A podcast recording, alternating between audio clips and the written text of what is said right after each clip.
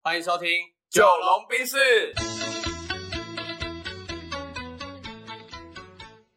我是九零后，哦我是阿龙。呃，今天呢要来聊什么料？呃，这集我想聊，就是大家也知道阿龙前阵子有听说啦，哦他去医院实习这样。嗯对对那我想要请阿龙去分享一下，为什么你要去医院实习？大概两个礼拜的时间，嗯那你这两个礼拜到底在医院有什么收获，有什么体嗯会？然后跟我们听众朋友们分享一下。好，呃，先这样讲啊。其实，呃，先前提要一下，就是我算是因缘际会考上这个研究所的。那这个研究所是一台、呃成大医学院的老年学研究所。老年学研究所，对对对。 ，OK 嗨，那所所以以顾名思义，它就是跟老年有关，并且对跟医学有点关系。 OK，嗨，对，但是我不是医生，我也没有医学医学相关的执照。是对，好，所以呃，为什么要进医院？就是因为我其实我们的工作哈，通常都是我们这个科系，通常是你对老年本身就有接触的，例如说嗯你是医师、药师、物理师、职能治疗师、嗯等等的啊，你想要更了解老年这个议题，你才会来念。很少像我这种原本是念念教育，然后做商管的然工后又作，接进去了。然后对进去这个完全不相干。哎、把那当初为什么你会念这个系所啊？我原本是要考中山人资所、人管所。中山大学。对对对，嗯然后我我的一个好朋友张天师呢，哎、哎，又是张 天师。OK，好，他就跟我说，哎、我是这个所毕业的，哎，你啊是人，他是人管所没有，毕，他他是老年老年所所毕业。毕业的。啊， OK，他就跟我说，哎、还是你多考一件 U 比一下，反正就多花个一千两百块。啊，所以你人管所那时候没上我人管所备一，哦，备一。OK，对，然后成大正二，哦哎，啊，这个也是很有趣哦，我就简单聊一下哈，就是我那时候为什么我我成大完全几乎没念了，我都有写考古题哦。好，为什么考上？因为我有一科很不擅长的社会学，嗯结果我进去考试的时候，我发现跟去年的考古题一模一样，哼，而哈，我前一天才写过考古题，哇靠，这冥冥之中的吧？对，然后我下笔如有神，啪啪啪啪啪啪啪啪啪啪啪，正比级书，啊然后我的社会学最高分。 OK 我最烂的社会学竟然最高分，因为老师忘了换题目。最巧的是，这个出题老师后来变我的指导教授。？啊，这样讲出来会害到他吗 呃，他应该不会吧应没人知道不会啊是谁啦嗯我们这个也没多少人听 吧。啊对，还好还好。对啊， 好，反反正呃，我就来念这个所啦。嗯，那我们这个所还有很多的毕业门槛，包含你要校内实习，就是去成大的七夕老年科病房实习，嗯，哈，也要去校外实习，自己找一个跟高龄产业相关的单位啊、例如说那种健康中心、护护理理之之家，家、嗯对对对。然后 你还要有报研讨会，你还要呃有英文门槛，你还要修过什么什么什么，反因为正我门槛是多亿那种哦对多分亿数，但不高啊，就六百分左右 OK，这样。嘿嘿嘿 OK，OK 啊，我已经五年前有考过了，对啊哦，所以可就是没关系了。对对对，好， OK 那就进到医院实习这件事了。嗯，呃，我们进到医院哦，因为我们不是医疗专业，所以第一个是我们不能做医疗评估嘛，对，第二个是我们不能做侵入性的治疗。当然，当对然，对对，所以我们能做的很有限。嗯好，在老年科病房里面，它的整个工作流程的最前面那个环节叫做呃周全性老年评估，也就是说你会有一张单子，嗯哦，它总共会有就是呃二十二题，嗯嘿，然后哎二十四题，哦，sorry，然后它里面就会。让你去整理说这些老人的资讯，会方便医生在跟专科护理师或者是 PGY 在讨论这个个案的时候，可以更精准的去了解。那通常这张表单啊，它都是什么角色来去协哦，助你填说写？问到重点了。好，通常呢会是个案管理师，在医院里在里面会有一个叫个管师的角色，那他通常他的背景是护理护理的，对护理，哦只是 OK 他拉出来变个。然后当然不一定，例如说，哎，今天病人来，我优先接待你跟照照料你的是专科护理师是谁？哎哦，那他就会变成这个个对管师的角色。对对，他就会去评评估这个老老年人。嗯，好，那它里面就会有二十二十四个层面的评估啦，所以其实很全面。那他会是问答的方式吗？对它其实这就是一个技巧，就是要用聊天的方式，因为老人哦专注力很差，哦，就你用聊天，然后去试着把这张嗨表格内容完成。对对对，就是说，哦，阿妈今仔日起来，当然你看起来真好呢，嘿，精神真好，而是为倒来的，哦嗯，地点住在哪里就问地哦，点就有。嗯，嗨，啊，为关庙来，我嗯我从那个关庙来的啦嗯，哦，是哦，啊，像像哪里来的从里来的，嘿，啊，你到有几个人？嗯哦，，就慢慢问，慢慢问，慢慢嗯问，嘿嘿嘿嘿，所以我们里面有一个很厉害的专科护理师，他真的就是，而且这个不可能一次问完，对，这大概都要分三四次，啊，不然太多了，那阿妈嘿受不了。阿妈一定会累，嘿。嗯，啊，我我第一次评第一个个案的时候，我一次给他干完。 那那个阿妈有睡着吗？哎，那个是一个阿公，阿哎 但是因为公，我我我觉得啦，我对于老年人有一种莫名的亲切感。哦，所以他其实是顺利让你访问完的。对对对，我就说哎，阿公我就是吼，代表医院吼来帮你做一下评估的啊安尼，你你那时候用多久时间填完这张表？二十。分钟。哦，那很快呢，对对，对一分。钟一题呢。那老人，因那阿为其公实有受得些了东吗，西你其实不用问哦。哦，例如说有些问题叫做呃阿公的认知是否混乱，哎，他可以跟你对答如哦，流。那就是否啊。对对对对对对对，所以其实有些是我了们解了有自己判综断合技，就对了。对对一有一综合个技问题可以答出四个答案。对哦，嗯然后其实有很多我觉得蛮有趣的，就是呃算是呃问题啦。嗯，嗯哎，我觉得可以举几个跟大家分享一下，对这样。哎，啊，那我们这边按暂停一下，我去拿一下。好哎，OK。好好哦，那我们现在这个阿龙回来了，好，那我们来看一下这个表到底长怎样呢？哎好，它第一，一个你看，它上面就会讲到混乱状状态的评估啦，嗯，对，然后或者是哎、一般的日常生活功能啦，哦然后我们就会透过聊天，例如说他吃饭是不是能独立完成，或者是还是他是需要靠别人的这样。对对对对啊对对对，然后其实里面有一些很特别的题目，我觉得可以分享的。对，对，例如说它有一个叫做简易的心智状态问卷调查表，嗯哼它叫做 S S P M S Q。 ，OK，嗨，那这个就是它其实问完之后，你可以大致上快速评估这个老人的认知功能是否正常。嗯，所以我们就问几个，例如说，哎、今天日期，哎、归何？哦，嗯几年几问月几他号日？期，对，问他日期，然后星期几？哦，这里是什么地方？他知道这里是成大医院吗？哎，然后那个呃，电话家里电话几号啊？哦，或住在哦我还哪有里？看到什么总统是谁？你前知道为什任么总为什么统要是这个吗？因为谁全老人台会湾看新闻？嗯对会看新闻、政治，然后总统几乎不会有人不知道他是谁。嗯，对对对对对，所以我们基本上会问的是总统，对，就是哎、现任总统是什么，前任总统是谁，嗯然后还有稍微考一下他的数就是算术功能这样。那前任总统跟现任总统如果连任的话，那他要连续答对，。哎、这个我们我们没有抓那么严格 OK，OK 哎哎例如说，哎、啊、他他也知道说，例如说，哎、那个蔡英文的前一个是，还是蔡英文？哎，还是蔡英文，或者是哎、蔡英文的前一个是马英九，哦，就就是这样的连续关系。 OK OK OK，好，啊对，其实会做很多评估啦。那我觉嗯得它里面有几个很有价值，例如说这个薪资问卷是一个快速可以检测的，嗯对啊，他就会说，如果哎、它小于小于小于八分的话，就是异常啊这样子。那就这是样心智状态有异常了。嗯对对对对对，就代表说他的认认知能力没有到这么好了。嗯，嗯哎，然后另外一个是那个迷你迷你版的营养评估表，对，就可以大概知道说这个老人他的营养状况怎么样。嗯，哎、你刚刚说那个低于八分异常，可是他总共才十题嘛，对啊所，以他两题答错就掰了、欸。就代表我们要关心他了，哦就要关注他的那个认知状态。了解。了解了解。对对对对对对对。啊，虽然这些问题是没有很难呐、但我对对对理解。好，对那那除了你觉得这张表格对你来说是蛮有收获的，或者是这个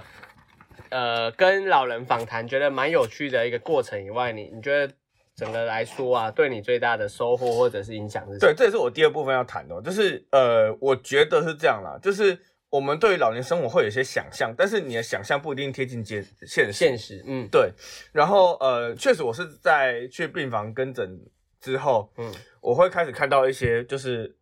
呃问题，例如说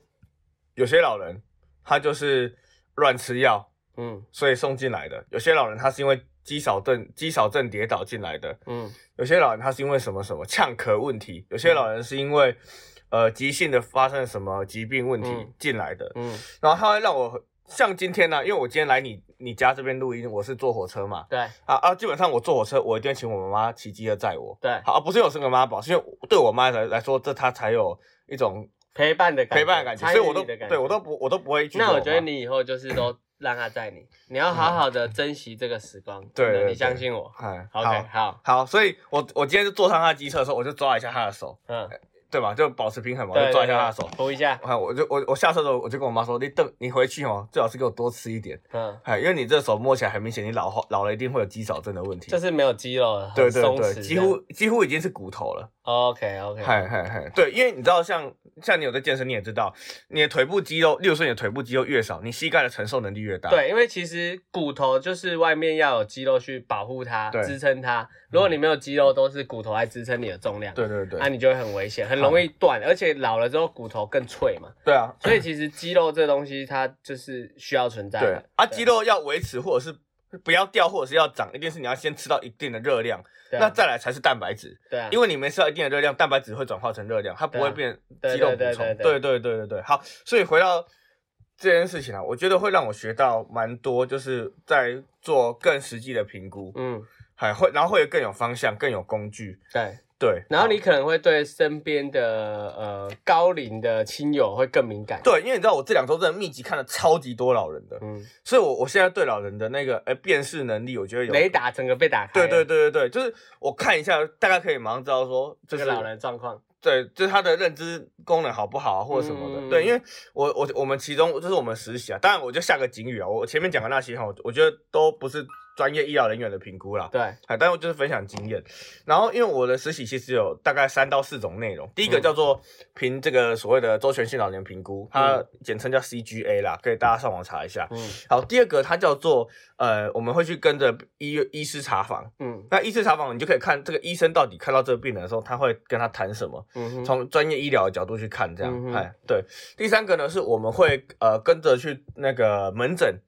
还有某些医师的门诊去看一下他病人来看病的时候，他会怎么跟他聊。嗯哼，好啊，这一块是我最最有收获的一块，所以等一下会来分享。好，好，接下来还有一块是所谓的呃居家护理，嗯哼，去老人的家里，对，因为 OK 有有些老人他其实根本不方便来啊行动不便了。哎，不不不然那个，然后他其实经过所谓的巴氏量表检测之后，哎，确定他的功能是没有那么好的。那其实医师跟护理师会在某个特定的时段到他们家嗯去，例如说帮忙换鼻胃管也好，去帮忙嗯看压疮有没有更严重。嗯，嗯对，对对，好，最后一个是出院准备服务，嗯这个是我觉得成大医院做的还蛮好的地方，嗯就是呃很多的这个老年人哈，他要出院前呢，各管师会再来做最后的评估。嗯例如说，像我的其中一个个案，他为什么常常跌倒？是因为他夜尿太频繁。哦，半夜起来尿尿，然后就容易出意外。好啊，这有两个问题哦，我们就往，因为你知道医学就是要往下延伸去。对，例如说他到底是膀胱功能，还是说他家的布局导致于他容易跌倒哎？呦，这个好果然对不是对专业的哦。吼、嗯好，我们那时候在开就是跨团队会议的时候，主任就有讲到一个问题，他就说，呃，夜尿这件事情哦，它不一定是他膀胱不好，有没有可能其他问题？嗯然后就叫我们去检测研究一下。哎呦，还真的检测出一个状况，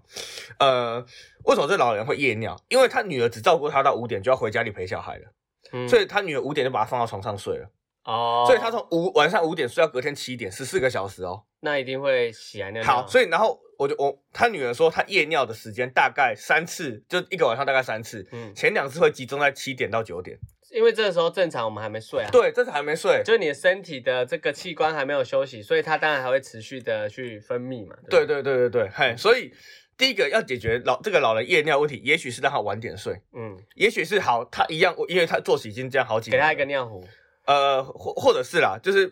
呃，如果还要上厕所的时候，家人陪他一起去上厕所。嗯，但所以他那他变成他女儿要晚一点走。哦哎，没有，因为他家里还有其他人。 OK OK，对对对对，还有包包含他的大儿子啊、老公，啊所以就变成是要要有一个陪伴机制啊。对对，而不是让他他自己去上厕所。对，好，第二个老人为为什么这个老人他是摔倒入院的？嗯，嗨，那为什么他摔倒？是因为他的床板高度过低，大概就是呃膝、盖啊不到，小腿肚的一半。对啊，就膝盖不到，所以他他没有办法直接站起来对嘛。，就是你的你的那个膝盖如果小于九十度太多的话，你的支撑上来的力气撑要不更起来大。啊，嗯，所以我们就要跟他做居家评估说也许他要要么增加床板增床板增高，对，床板增高、垫高床垫，或者是在床旁边新增扶手，或者是嗯栅栏嗯，等等的方式。嗯那这个就是各管师他介入的地方了，因为出院准备服务其实要帮他做的就是资源的衔接，对，对，所以像这个呃，他们就会去联系呃所谓的长照的各管呃照管中心、照护管理中心，在台南的社会局